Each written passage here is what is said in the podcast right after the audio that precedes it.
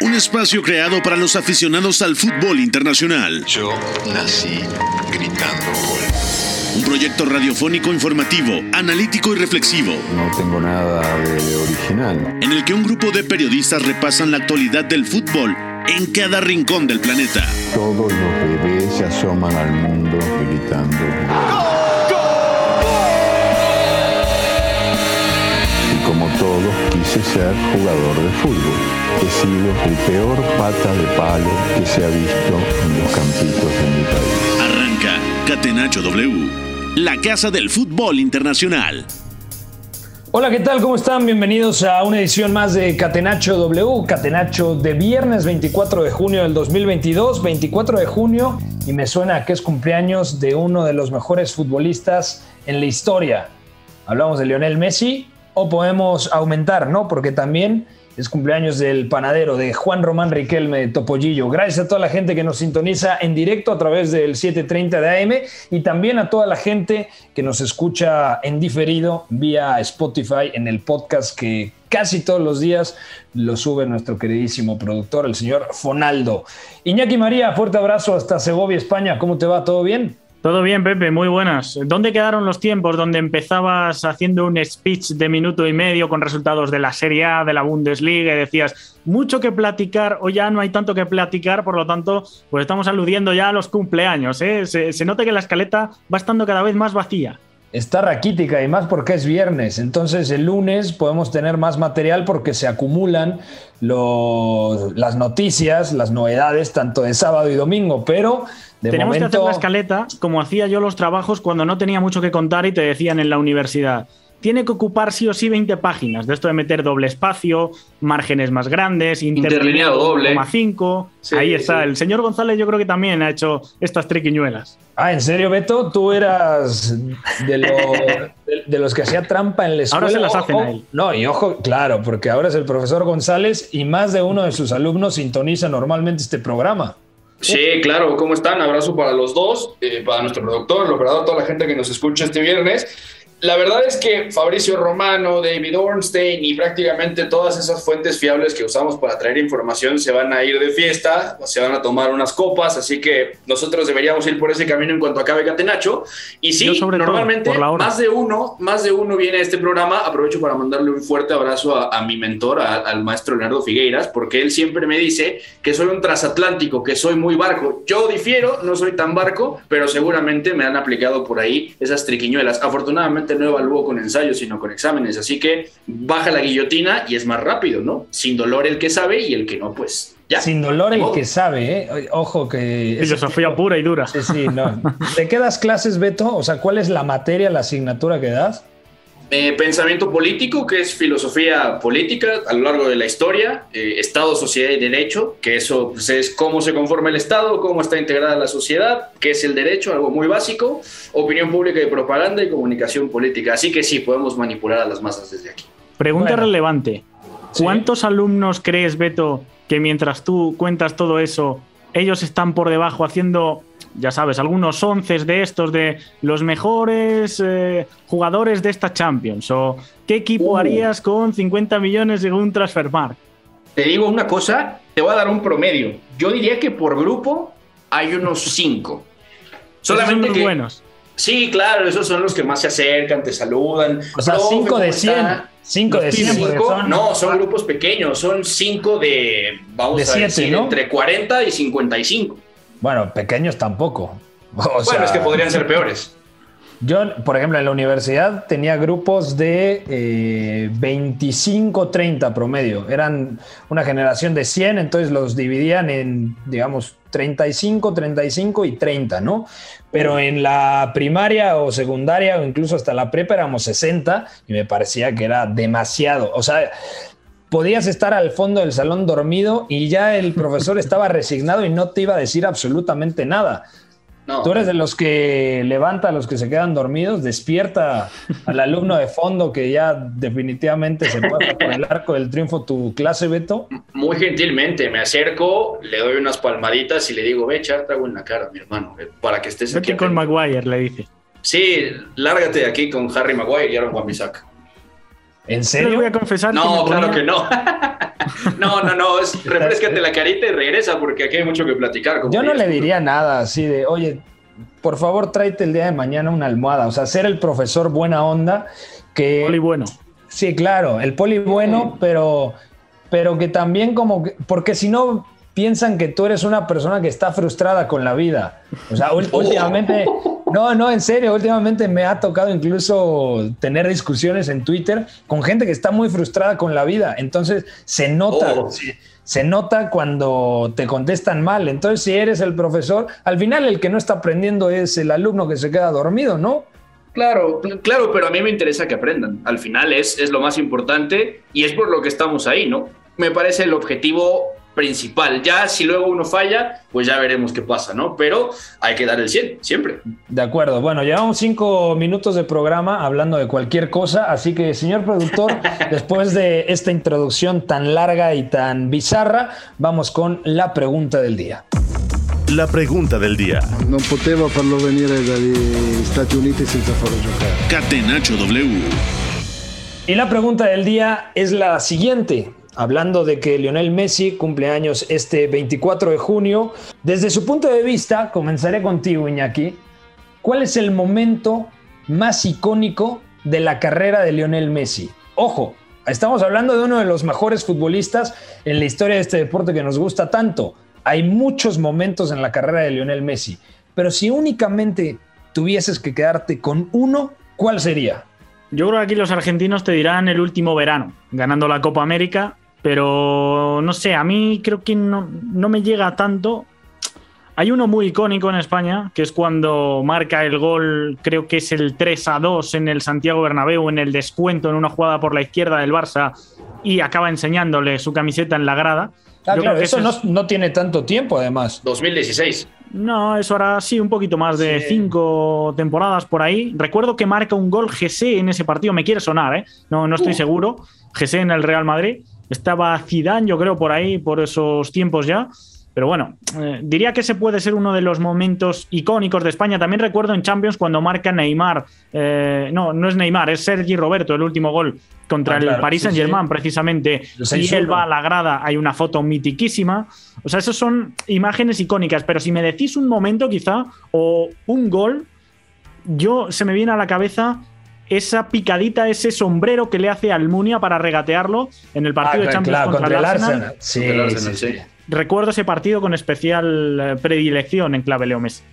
Para ti, Beto, ¿con cuál te vas a quedar? Sé que, a ver, los argentinos y muchos aficionados eh, de Lionel Messi, más que aficionados, seguidores de la carrera de Lionel Messi, dicen 35 años, pero algo que le faltaba a Messi era ganar algo con la selección absoluta argentina, recordando, sí, claro, tenía la medalla de oro en Juegos Olímpicos, pero siempre estaba el tema de y la final perdida en el Mundial de 2014 contra Alemania, o las dos finales de Copa América seguidas, 2015-2016, que perdió contra la selección chilena. Entonces fue, digamos, un momento de redención, ¿no? Para Lionel Messi el verano de 2021.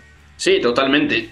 Todo argentino te diría que la Copa América, ¿no? Porque es la gran liberación de Messi como el líder de esta generación y es por fin descansar de ese peso en sus hombros, ¿no? Por fin se redimía Argentina con él bajo su mando y además contra la gran rival, ¿no? Que era la selección brasileña. Además en Brasil. O sea, tenía un, simbolismo muy, muy grande.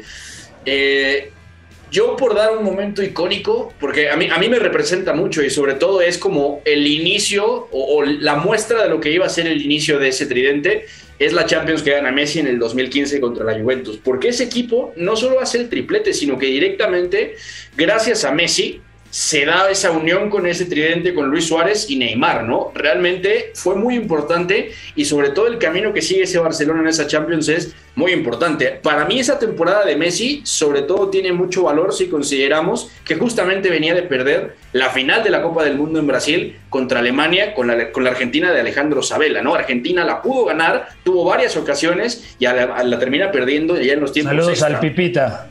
Saludos a Gonzalo Higuaín que está con no su hermano Federico. Higuaín, ¿eh? Soy Pero es que está con su hermano Federico. Está con su hermano Federico en el Inter de, Sí. de Miami, ¿eh? robando los dos a diestra y siniestra. Pero bueno, eh, a- ese no es el tema, ¿no? Messi tiene que eh, tragarse ese golpe, tiene que volver y además él es el que permite que esa adaptación de Neymar en su segundo año y Luis Suárez viniendo de la suspensión por morder en la Copa del Mundo a Giorgio Chiellini en fase de grupos, termine dándose así, ¿no? Me parece que él, él en esa temporada tiene un valor que a lo mejor todavía no alcanzamos a ver y lo vamos a tener claro cuando se retire, porque es dejar entrar a Neymar, adaptar a Luis Suárez y permitirle a Luis Enrique que el equipo se acoplara mucho mejor con un Iván Rakitic que se acordarán incluso terminaba compensando a todos los demás en esa temporada, ¿no? Interior derecho. Muchos dicen cuál fue la mejor temporada de Lionel Messi. A ver, esa es una. Vamos a hacer una pregunta dentro de nuestra pregunta principal. Si tuvieran que apostar por una temporada, igual y ya saben la respuesta. Pero Sí. yo lo tengo muy claro porque desde hace un lustro, me acuerdo que hice una nota sobre esto. ¿Cuál fue la mejor temporada de Lionel Messi para ti, Iñaki? A nivel números, a nivel registros. Me imagino que en los tiempos de Guardiola, en cuanto a números, aquí el Barça era estratosférico y luego está el de los 100 puntos en liga con, eh, con Tito Vilanova, que me imagino que... No sé, te voy a tirar esas dos. Eh, o sea, Una temporada. con Guardiola y una con Tito. Pues fíjate que la temporada. A ver, Beto, ¿tú, tú, tú lo tienes claro o no? Tengo una clara y la segunda la estoy dudando. Eh, Una ya la dijiste, ¿eh? Sí, sí, sí, sí, totalmente, porque tiene un valor simbólico altísimo, por lo que ya explicaba. Y la otra, me voy a quedar con la 2011-2012. O sea, yo sé que la eclosión del Messi falso 9 es 2009, es al final de esa temporada. Eh, luego viene la 2010-2011 que destroza a todo mundo en Champions, básicamente en todos lados como falso 9. Pero el, el Barça de Pep más puro con Messi se dio entre 2011 y 2012, ¿no? Jugaban 3-4-3 rombo, había mucho talento joven, Messi era el centro de todo y además ese año calendario, el 2012, es posiblemente el año más espectacular de los tiempos modernos que hayamos visto en el fútbol Y internacional. no gana. Y no gana el Barcelona. Hay que recordar que en Exacto. 2012 gana la Liga de 100 puntos el Madrid de Mourinho. Sí, Gana la Champions el Chelsea, que elimina precisamente en el Camp Nou al Vaya Barcelona. ¿eh? El De gol de Torres conduciendo solo 60 metros. Esa temporada estaba, para mí era la, la final, ¿no? Que todo el mundo esperaba. Decía Real Madrid-Bayern, quizá más pareja, Chelsea contra Barcelona. Yo pensaba Barcelona en la final y luego seguramente el Real Madrid. Bueno, el Bayern también era un equipazo de la mano de Jupp Heynckes, ¿no? Pero Mm, esa temporada, por ejemplo, el Bayern ni siquiera gana la Bundesliga, la gana el Borussia Dortmund de Jürgen Klopp. Termina ganando el Bayern en penales con aquel penalti errado de Sergio Ramos, en donde la pelota todavía no ha terminado de caer, o sea, La cogió Félix Baumgartner, O sea, se rumorea. se, se- se perdió, ¿no? Eh, y bueno, en esa temporada Messi marca únicamente en liga 50 goles. O sea, 50 91 en el año goles. calendario. 91 en el año calendario, eh, 60 goles en esa temporada 2011-2012, eh, perdón, 73 goles, eh, ya contando también Champions, Copa del Rey, etcétera, 73 goles y 29 asistencias, lo cual me parece una locura. Nunca en una temporada Messi marcó más que en esa 2011-2012 y lo que son las cosas, el Barça no ganó ni la Liga ni la Champions, sí ganó la, la Copa del Rey contra el Athletic de Bilbao de Marcelo Bielsa, justamente en el último partido de Pep Guardiola, porque se va la, a la siguiente temporada en ese año sabático a Nueva York y luego ya regresa al fútbol, regresa Al Bayern. a Europa y claro, va al Bayern Múnich. Bueno, ¿algo más que quieran agregar del cumpleaños número 35 de Lionel Messi? Bueno, hay una cosa importante. Dimos dos temporadas que nos gustan mucho por diferentes razones, pero tendríamos que valorar mucho las últimas tres, sobre todo con el Barcelona, por los golpes que asume el equipo en Champions, pero porque Messi, mientras más envejecía, más importante era. Y eso habla mal de cómo se le rodeó, pero también habla muy bien de él y me parece que también habla peor de la gente que ha dudado de él, ¿no? Es, es- son temporadas que ponen en perspectiva todo lo que ha hecho y también habría que voltear a ver esta temporada porque para hacer la adaptación to- la primera vez que está fuera realmente de su casa, ha producido 21 goles. Las cifras tampoco Mm. son malas, ¿no? La temporada pasada, pero hay muchos asteriscos. No, pero yo, yo creo, a ver, el fútbol es de muchas veces más de fotografías, de postales, de momentos y el Messi, el Paris Saint Germain da la sensación, no fue una mala temporada, pero de largo no es la mejor versión de Messi. O sea, Messi No, lo que tenía menos.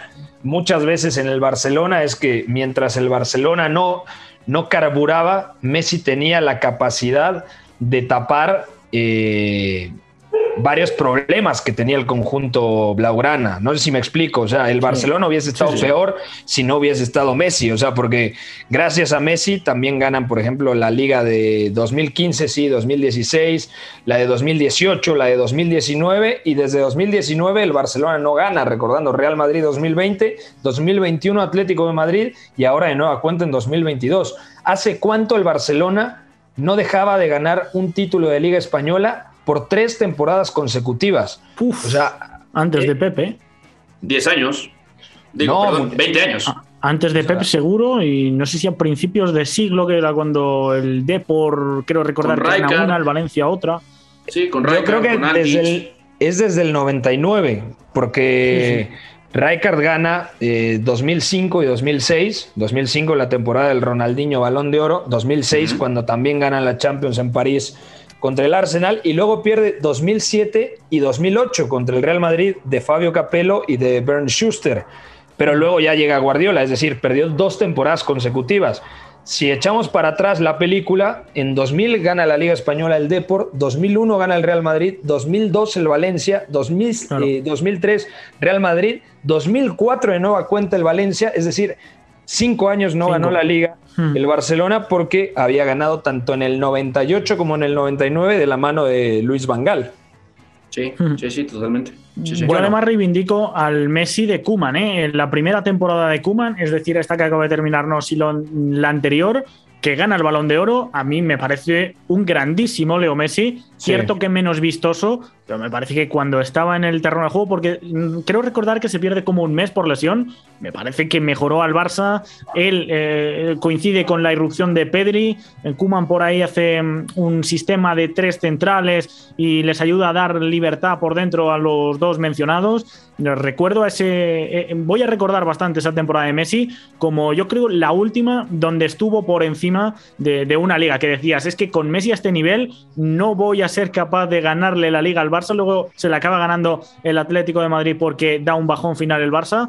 Pero reivindico tanto ese Messi como el de esta temporada en un rol más cerebral. Y digo que, por ejemplo, en el partido en el Bernabéu, donde se da el batacazo al Paris Saint-Germain, aquella mítica remontada, creo que Leo Messi, junto a Kylian Mbappé, fueron los dos más salvables de- del equipo de Pochettino. Y hay, y hay mucha gente esta última temporada que decía, no, es que Messi no apareció, o por eso decía que el fútbol a veces es de postales o de fotografías de un momento, lo cual me parece muy injusto, pero se acuerdan más de, de la de Modric, por ejemplo, errado. la carrera que le gana Ah, que también, claro. en sí.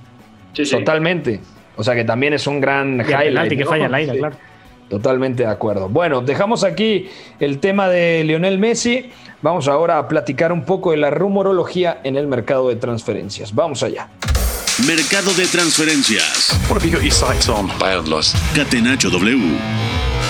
Bueno, antes de pasar a los rumores, ya tenemos definido el calendario de la UEFA Champions League para la temporada 2022-2023. ¿Cómo queda el calendario antes de la Copa del Mundo? Es decir, desde el mes de agosto hasta principios de noviembre, el playoff final previo a la fase de grupo se disputará 16, 17, 23 y 24 de agosto. Luego, la jornada 1 se jugará el 6 y el 7 de septiembre, la jornada 2 el 13 y el 14 de septiembre, jornada 3 4 y 5 de octubre, jornada 4 11 y 12 de octubre, jornada 5 25 y 26 de octubre y jornada 6 ya en noviembre, ya en mes mundialista el primero y el 2 de noviembre. Es decir, vamos a tener por dos semanas consecutivas eh, jornadas de Champions, tanto en septiembre como en octubre, Beto. Sí, de acuerdo. Estábamos viendo el calendario y básicamente empezando la fase de grupos hay fechas eh, que son en semanas consecutivas hasta en tres ocasiones, ¿no? Es la jornada 1 y 2 van en semanas pegadas, Sí. eh, luego la tercera y la cuarta también van en semanas pegadas y la quinta y la sexta también, pero entre cada par de jornadas hay, una semana de descanso o dos, ¿no? Entonces, eso es interesante porque básicamente la Champions, empezando por los playoffs, que son ya los que realmente acaparan mucha atención, y la última jornada de fase de grupo son dos meses y medio. Del 16 de agosto al 2 de noviembre son dos meses y medio y esto es reducir al máximo prácticamente como en el 2020 el tiempo para disputar la fase de grupos. Así que seguramente la carga de partidos entre Champions, Liga y sobre todo a ver qué pasa con los ingleses, con las dos copas domésticas, se va a poner bastante interesante y seguramente habrá jugadores que se lesionen, que caigan. Vamos a ver cómo se comportan a nivel muscular muchos de ellos porque la exigencia va a ser altísima. No, ayer lo veía, por ejemplo, eh, a la Premier le da absolutamente lo mismo el tema del Mundial y dice, ok, el Mundial acaba, me parece es 18 de diciembre, bueno, el 26 ya tenemos Boxing Day, ¿sabes? O sea... Así es esto, ¿no? Y fecha de año más lejos, en España hay un Barça español eh, el 31 de diciembre a pocas horas de eh, comer las uvas. Me imagino que por allí también coméis las uvas, ¿no? Sí, sí, sí, también, eh, digamos, es algo tradicional. tampoco somos tan raros en México, ¿eh? No sé, lo mismo coméis tacos. Es que nos dice cometacos. Los cometacos, claro.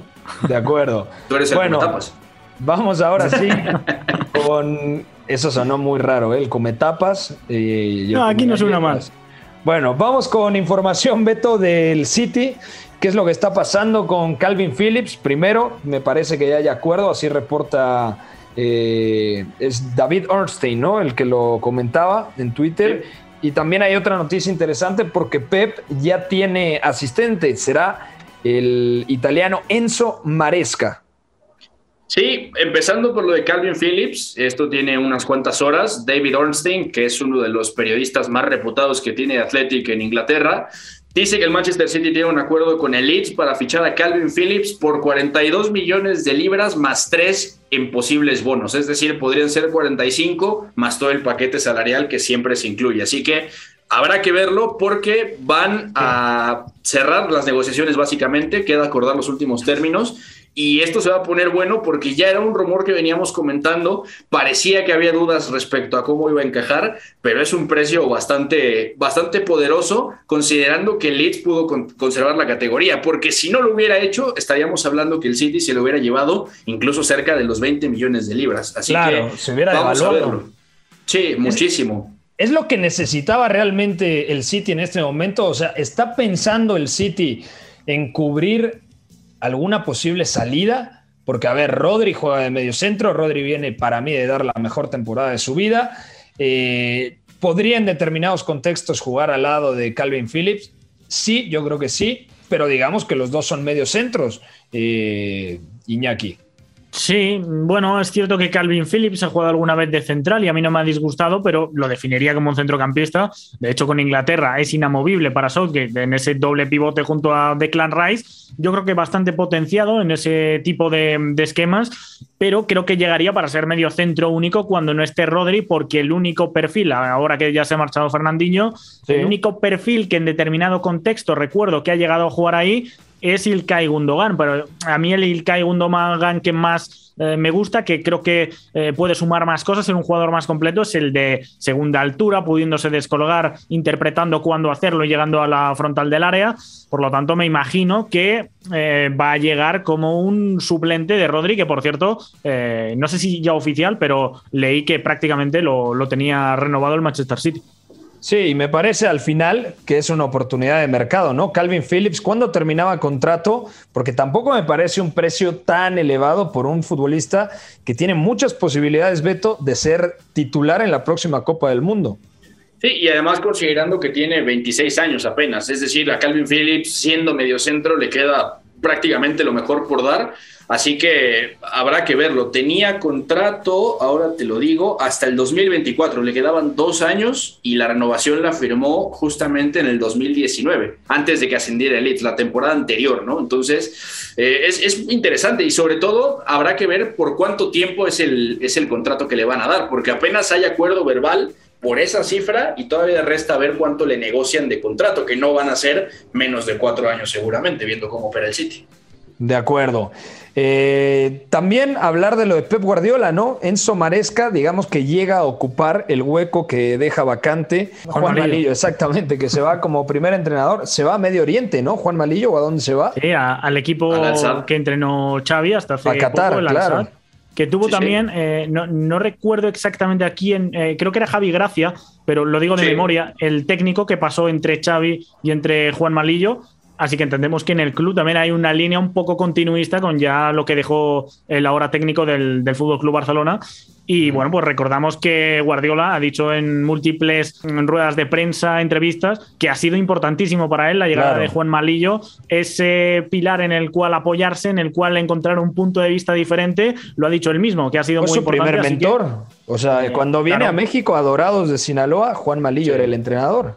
Y además de 100 de Dorados, o sea, Pep viene a México buscando esa experiencia de aprender para ser entrenador con Juan Malillo y Dorados termina descendiendo al final de esa temporada, ¿no? En el, en el clausura 2006, que es cuando Pep decide retirarse, hace el viaje a Argentina, se reúne con Bielsa, entre otras cosas, ¿no? Por eso se decía que Lillo era una visión muy buena para el Manchester City, porque básicamente Pep pasaba de tener a un exjugador que él estaba, vamos a decir, eh, entrenando para ser estaba entrenador. formando, claro, como con era el mentor. Exactamente, como con Mikel Arteta, y ahora él tenía su propio entrenador, ¿no? Era el entrenador del entrenador, como se dijo muchas veces, y fue un salto de calidad Sí. importante para el City para terminar de llegar al fondo de su modelo de juego, de juego de posición. Y por lo que se ve, Enzo Maresca eh, sigue mucho esa línea. De hecho, él fue un entrenador específico en el Sevilla, justamente hace Jugó, cuatro de años hecho, en el Sevilla. jugó en el Sevilla justamente, fue auxiliar de Manuel Pellegrini, también fue auxiliar de Joaquín Caparrós, aunque estaba enfocado mucho más en, en, cosas tácticas micro, y también estuvo de asistente en el West Ham, ¿no? Hasta que pasó al Manchester City Sub-23, el dirigía al filial. Eh, básicamente la estructura del City juega bastante similar al primer equipo, entonces podemos entender que Enzo Maresca domina el juego de posición y lo llevó al Parma, para que tengan referencia a la gente que no sabía cosas del Parma, pues acaba de dirigir básicamente a Gianluigi Buffon también. De acuerdo. De bueno, hecho, va- estoy mirando, recordaba que Maresca había marcado un gol importante en el Sevilla. Es eh, un doblete en la final de eh, Europa League 2005-2006, UEFA. cuando todavía era Copa de la UEFA, exacto, contra el. Middlesbrough en Eindhoven, en el estadio del PSV, y acaba marcando dos goles en ese partido que no sé si irán por ahí los tiros, me imagino mm, puede ser Caparrós el entrenador y que de ahí venga el vínculo que mencionaba Beto. Sí, Puede sí. ser. Bueno, vamos a ir a una pausa. Al regresar, seguimos platicando de toda la actualidad del fútbol internacional aquí a través de W Deportes. No se mueva. El triunfo debe ser también la consecuencia de una superioridad moral, no solamente futbolística. Si en el triunfo no están implícitos los recursos, si los recursos nos dan igual, estaríamos dándole a la sociedad un mensaje terrible. Somos la resistencia. Catenacho W.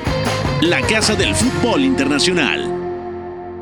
Estamos de vuelta en Catenacho W, viernes de mucho humo, pocas cosas de las que hablar. Ya divagamos en el intro del programa, hablamos también del cumpleaños número 35 de Lionel Messi y también hay que hablar de algunos eh, fichajes que todavía no están confirmados y de otros que están al caer, como por ejemplo el caso de Néstor eh, Araujo al América. Llegó en 2018 a Vigo, al Celta, al equipo que dirigía el turco Mohamed. Al turco no le fue bien, hay que recordarlo. Eh, en medio estuvo Cardoso, el portugués, estuvo Fran Escribá, estuvo Oscar García y se va eh, después de que tomara las riendas, y me parece que lo ha hecho bien, el Chacho Coudet. Cinco entrenadores, cuatro temporadas, más de 130 titularidades de Néstor Araujo. Realmente podemos decir que ha tenido un buen paso en Europa, un buen paso en una de las mejores ligas del mundo y en un equipo, en un club bastante inconsistente, Iñaki. ¿Cuáles son las sensaciones de Néstor Araujo en general en España? ¿Cómo se valoraba al zaguero eh, mexicano?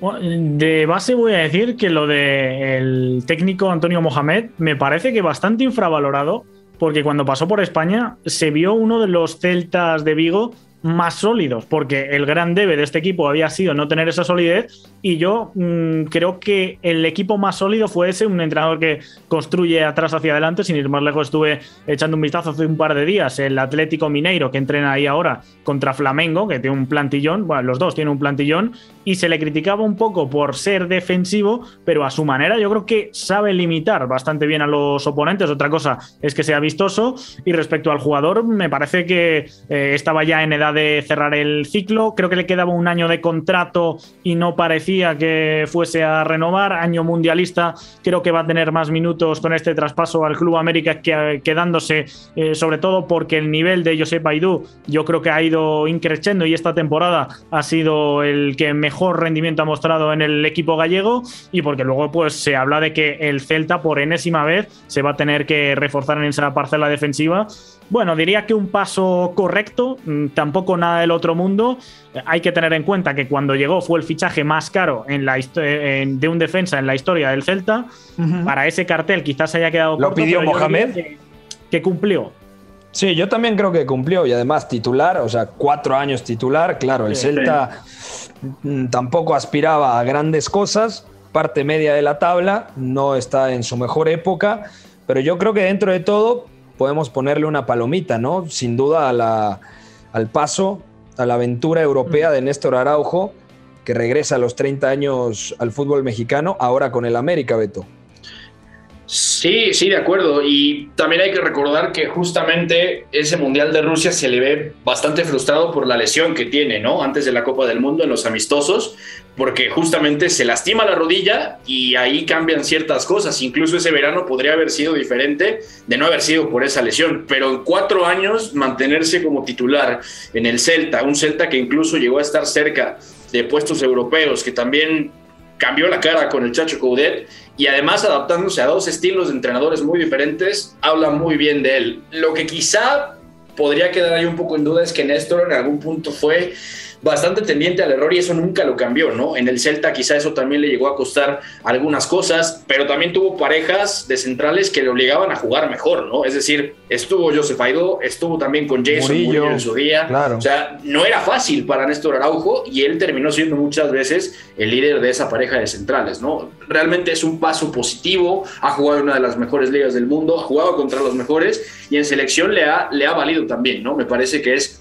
una buena trayectoria y el América se va a beneficiar porque no solo es que Néstor sume minutos de cara al Mundial, que es importantísimo, sino que casa bien con la idea del Tan Ortiz, ¿no? Viendo lo que le ha pedido a sus centrales eh, en este tiempo en el que fue interino, ya ratificado ahora para este torneo, va a ser interesante. A mí me deja ver un poco, sin que se parezcan demasiado en algunas cosas, que es un perfil tipo el que intentaron traer con Jorge Meré, ¿no? Centrales que tienen cierta capacidad con la pelota, les gusta ir más arriba, son agresivos, conducen, aunque los dos pueden ser algo tendientes al error, ¿no? Vamos a ver qué tal sale, porque la América tiene una buena nómina ahí atrás.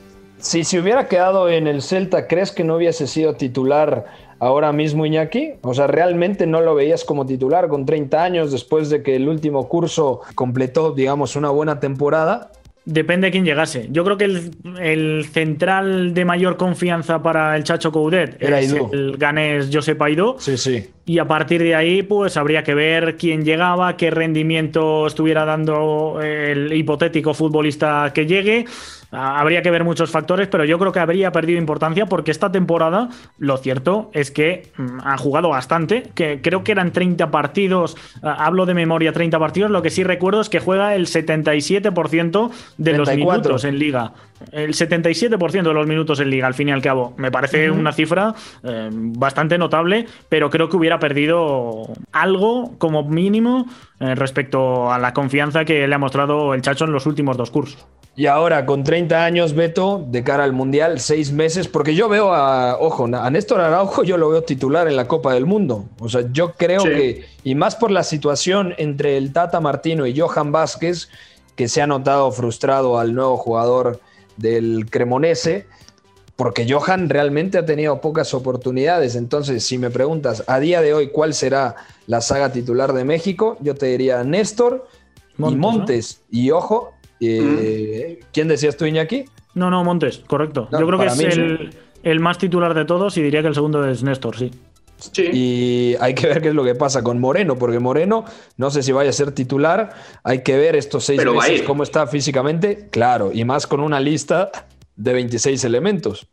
Sí, seguramente. Y es una pérdida dura para la selección viendo los problemas que tiene. Realmente no tener a un central zurdo que tiene esas garantías, ¿no? Moreno ya ya claramente es otra historia, pero Johan lo que sumaría, ¿no? De todas maneras, es bueno tener centrales como, como César Montes y Néstor Araujo, que sí, seguramente serán la pareja titular en la Copa del Mundo, salvo una sorpresa gigante, que ya sabemos que Martino no, no acostumbra a darnos ni siquiera la más pequeña. Así que va a ser una pareja de centrales sólida, sí, y sobre todo se van a complementar bastante bien. Así que Néstor tiene la posibilidad de sumar muchos minutos y buenos minutos con el América y también vamos a verlo eh, en un contexto es que el América es muy, muy versátil. El del Tan Ortiz es muy versátil, pero no brillante. O sea, también tiene mucho de calidad individual de sus fichas. Y Néstor le va a sumar, porque también viendo lo que fueron en meses recientes, eh, Bruno Valdés, lo que tuvieron en Emanuel Aguilera hasta que se fue al Atlas, entre otros, es una subida de calidad. Así que. ¿Cuál, fue la,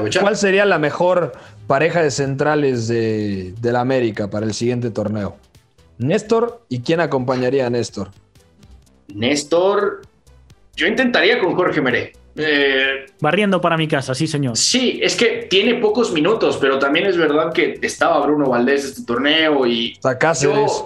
estaba Cáceres, pero Cáceres también, pese a ser muy joven y tener un techo alto, sigue siendo tendiente al error. Creo que la, la nómina de centrales del América se armó con mucho talento hasta cierto punto, pero un rango de error muy alto. Entonces, Cáceres ha tenido buenos partidos en el pasado, sí, pero hay errores flagrantes en momentos importantes que dices, ah, no, no confías tanto, ¿no? Yo intentaría, de principio en este torneo, con Meré y con Araujo. Si no pasara, entonces seguramente se caerá Meré y entrará Cáceres. Bueno, vamos a cambiar de noticia. Seguimos hablando de toda la información del fútbol internacional. Hay que hablar, mucha gente pregunta sobre el tema de Cristiano Ronaldo y el Bayern. Bueno, hoy el director del equipo bávaro, Hassan Salihamidzic, negó los rumores de Cristiano Ronaldo en Sky. Sky, eh, Sky Die se llama el medio. Sky Die, ¿no?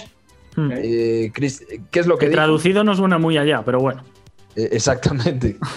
dijo Salih Hamidzic que Cristiano Ronaldo es un jugador con una carrera brillante, sobresaliente. Sin embargo, las historias sobre un posible acuerdo con el Bayern no son ciertas. Entonces, si ya lo dice Salih Hamidzic, no compren ese humo que... También dice que Lewandowski se queda al 100% y que lo esperan dentro de tres semanas para los entrenamientos, cosa que yo no me creo del todo, pero diría que lo de Ronaldo tiene bastante poco de cierto.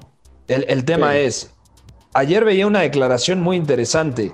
Nabri termina contrato en 2023, no ha renovado. Y dijeron, vamos a ver a qué, eh, a qué acuerdo podemos llegar con Nabri para saber qué le conviene a las dos partes. Este no es el mismo discurso que nos han vendido con Robert Lewandowski, que a Lewandowski le han puesto un precio, desde mi punto de vista, altísimo, no porque no sea una leyenda o un gran delantero, sino por la edad que tiene, pero 50 millones a mí me parece excesivo a día de hoy. Uh, yo los pago con los ojos cerrados, ¿eh? Pero con la edad que tiene, ya en la barrera de los 33 años, ¿en serio? Bota de oro estas dos últimas temporadas. Pero ¿cuánto un rematador de área regularidad, no sé. A, mí me parece que por 50 ¿eh? millones, si te lo puedes permitir y buscas un delantero, tienes que asumir, viendo lo que se está pagando a día de hoy, mm, vamos, me parece que me gasto eh, clarísimamente antes 50 en Robert Lewandowski que los 70, 80 que ha pagado el Liverpool en Darwin Núñez, que con variables puede ser incluso el doble de lo que pide el Bayern. No, bueno, pero Darwin tiene 10 años menos que Lewandowski. Ya, bueno, pero. Sí, claro. Al final. Pero...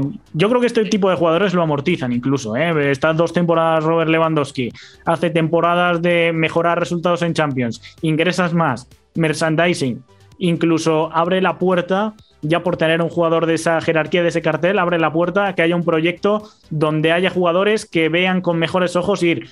A, a mí me parece que todavía tiene cuerda Robert Lewandowski, porque sí, tiene la edad que tiene, eso lo dice el DNI, pero a nivel futbolístico Mm. Yo creo que es mejor este Robert Lewandowski que el de hace cinco años. Mm, a ver, esa es una buena pregunta. Yo creo que el Lewandowski de 2016 también era un jugador espectacular. Las dos mejores versiones de Robert Lewandowski, creo que yo diría 2020, número uno, 2013 con el Borussia Dortmund, número dos, y 2016, número tres. O sea, yo creo que le queda cuerda, sí. Dos años, te lo compro pero ya más adelante, si empieza. Para un equipo muy propositivo, como es el Barça, que eh, está muy asentado en campo contrario y que acerca a su 9 al área, a mí me parece que es un contexto en el cual le puede sacar mucho rédito al polaco. Tú lo quieres ver sí o sí en la Liga Española, Lewandowski, ¿eh? El nacionalismo.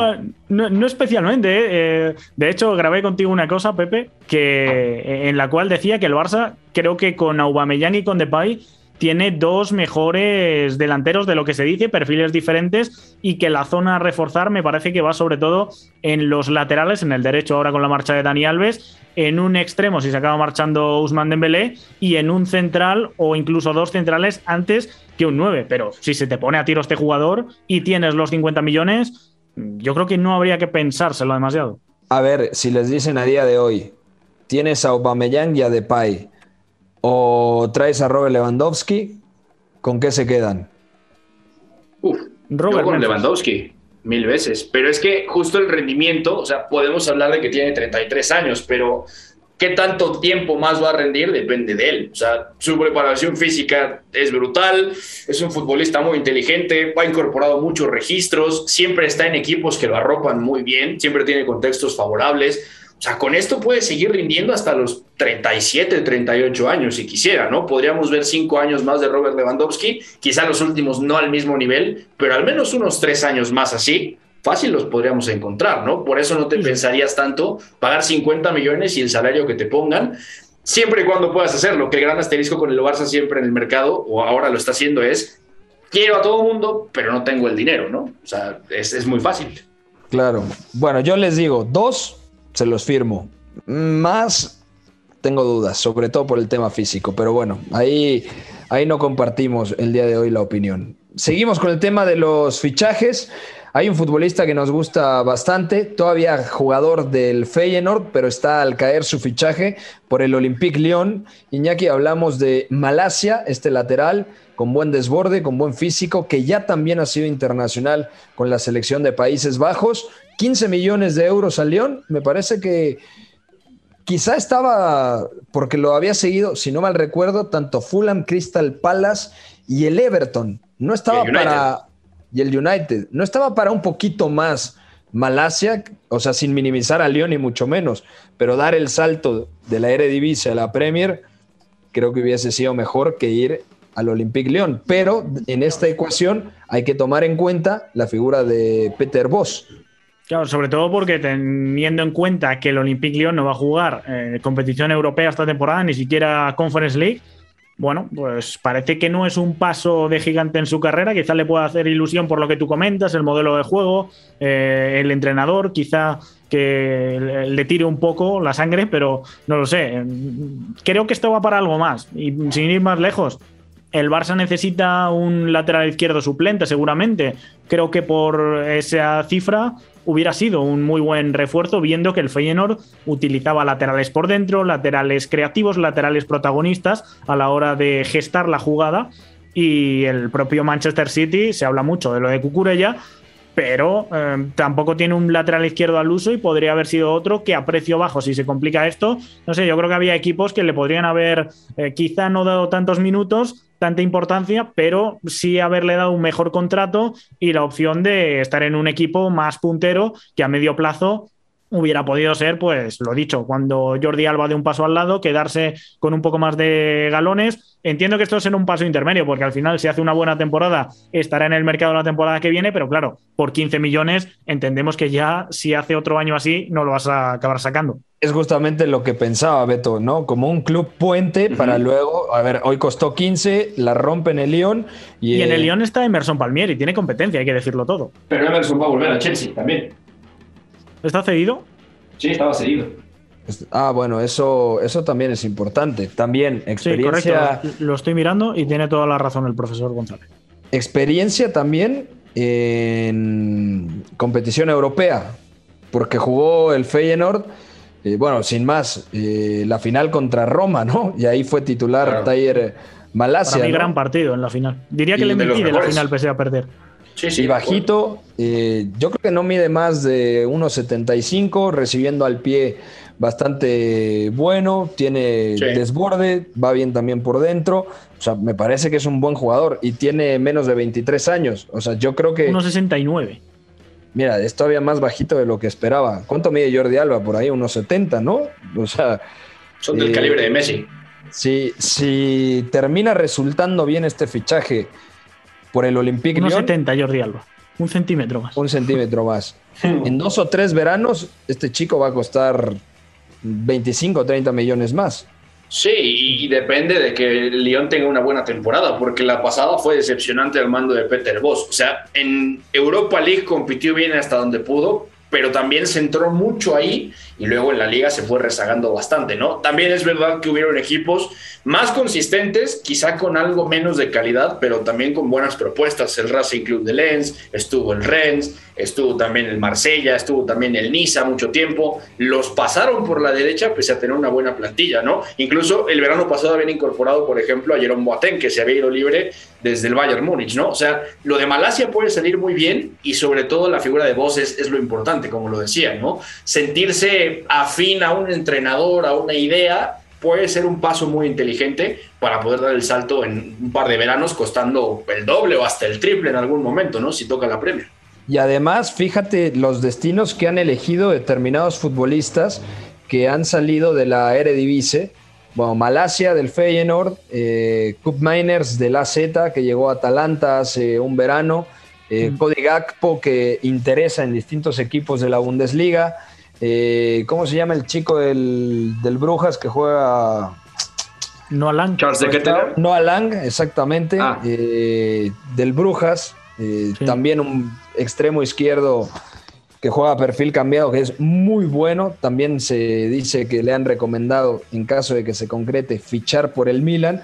O sea, mucho, mucho de esto que, que está pasando con los futbolistas neerlandeses es que están siendo bien aconsejados. Sí, Suenan sí, un par para el Sevilla, bien. por ejemplo. Tanto eh, el lateral izquierdo Owen Weigdal, que ya hemos hablado mucho en este claro. programa, es fetiche del programa, como Marcos Senesi para suplir a Diego Carlos y probablemente también Jules Koundé. Sí, son destinos que no es dar el paso de gigante, pero sí es dar el paso al frente de jugar eh, normalmente en equipos champions de escalón intermedio que prometan bastantes minutos, aunque ninguno sea candidato al título. Caso del Brujas, caso de- del mencionado Sevilla. Y bueno, el Olympique Lyon debería estar ahí, pero esta, última temporada se lo va a impedir por ese batacazo mencionado.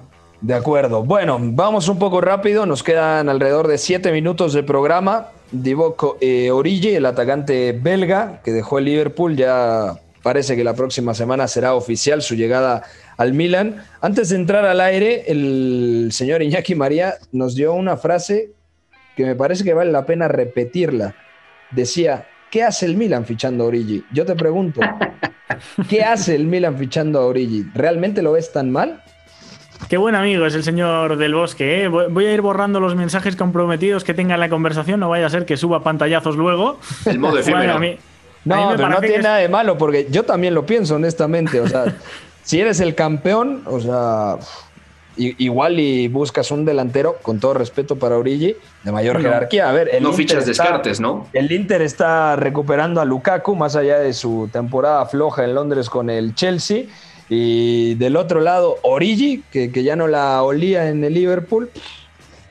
O sea, puede funcionar en el rol de revulsivo que ha mostrado en el Liverpool, eso es cierto. Es cierto que también es un perfil diferente a Olivier Giroud, pero no sé, el Milan después de ganar una liga para dar yo creo el siguiente salto y viendo lo que está planificando, eh, sobre todo en la delantera, el Inter, la Juventus, yo creo que también tiene varios bichos arriba si vuelve bien Chiesa con eh, no sé, me da la sensación de que el Milan va bastante más corto que los dos equipos mencionados y, Origi pues no- no deja de tener una edad, yo creo que es oportunidad de mercado, pero me parece eh, aprovechar eso y querer quizás reforzarte en otra cosa, no creo que le dé el salto para tener un delantero diferente que en el día de la verdad, en toda una Champions League, eh, vaya a ser titular y te vaya a marcar diferencias.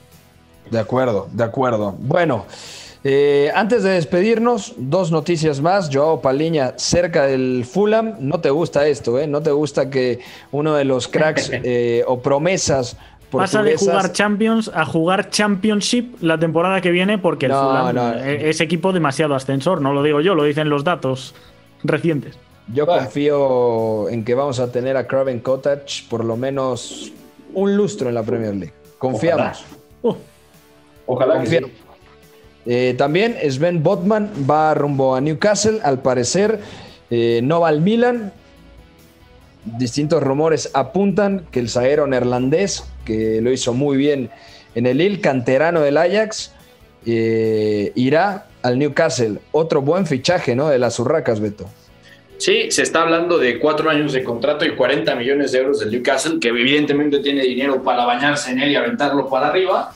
Y eso va a ser divertido de ver porque no solamente le arrebatan al Milan un objetivo de mercado que tenían no de ahora, sino desde hace ocho o nueve meses y que incluso se hablaba ya de un acuerdo en diciembre cuando realmente no pasó. O sea, hubo mucho acercamiento, hubo mucho, mucho Manchester United way, esto de quiero seducirlo, quiero acercarme y al final se va a otro lado, es lo que le acaba de pasar, ¿no? Y realmente es un fichaje importante porque sube la calidad de la línea defensiva del, del Newcastle, ¿no? Estamos hablando de pasar, por ejemplo, de, Fabian Schär o de lo que tuvieron también hace poco tiempo, a un central zurdo que es muy bueno construyendo, muy bueno teniendo la línea alta y además es un lanzador tremendo, ¿no? Tiene mucha escuela de centrales neerlandeses y además es un central que siempre te quieres llevar para jugar a lo que sea, ¿no? Lo hizo en el League con un bloque bajo y defendiendo muy bien y también en un equipo mandón con balón lo puede hacer perfectamente vamos viendo que la idea de Newcastle es ir hacia ese lado un poco.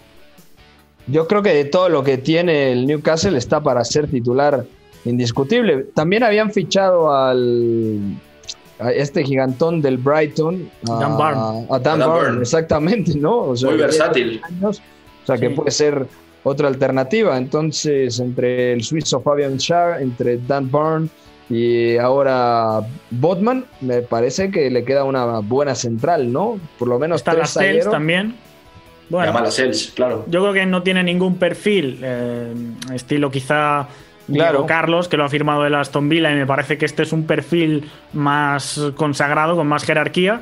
Pero bueno, sí que diría que el Newcastle tiene centrales bastante potables, vamos a decir. Bueno, la Cels terminó de titular, ¿no? La temporada, si no mal recuerdo. Tiene gran cartel, me da la sensación, en Inglaterra. A mí me parece buen central, tampoco para volverse locos. Mismo caso con, con Fabian Schär. Y, bueno, diría que más o menos eh, Botman de momento está en ese escalón, pero sí que da la sensación de que este puede ser central que, crezca bastante. Recuerdo en la eliminatoria el Lille-Chelsea, creo que es la vuelta sobre todo, un partido de, central que, que pinta bastante bien de acuerdo. Bueno, ya nos vamos, Beto. Solamente decir que el nuevo técnico del Ajax parece, ha comentado, eh, que se queda Jurrien Timber, el zaguero, y que en caso de que Anthony, el brasileño, salga, eh, le costará al equipo que lo pretenda muchísimos millones de euros. Esto es lo que ha dicho, eh, ha dicho el día de hoy Alfred Schreuder. Espero haberlo dicho con la pronunciación irlandesa más exacta gracias, Beto. Un abrazo.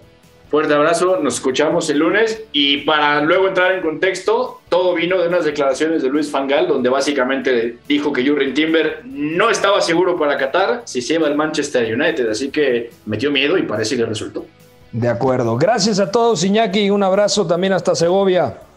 Un abrazo. Noticia un poquito random para cerrar. Bueno, no tan random, es un equipo histórico, pero el San Etienne sancionado con tres puntos menos por aquel altercado, aquella invasión de campo con, incidentes tirando bengalas, algunos aficionados, entre comillas, que hicieron que, que, le clausularan el estadio durante estas primeras jornadas y ahora también tiene sanción de puntos, así que veremos si un histórico del fútbol francés le va a costar un poquito más, parece, volver a primera categoría. Bueno, ahí está. Un fuerte abrazo a todos. El lunes regresamos con Catenacho en punto de las 4 de la tarde. Gracias a todos, que tengan una buena tarde. Soy Pepe del Bosque. Bye bye. Hay una relación entre la práctica del cuerpo que se expresa en las manos y el cerebro, pero el fútbol ha suprimido esto.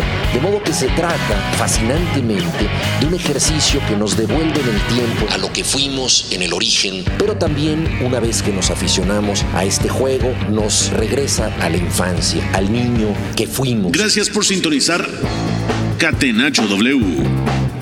Entonces el fútbol es en ese sentido una maquinaria para regresar en el tiempo en un doble sentido. Por W Deportes, la frecuencia del fútbol internacional.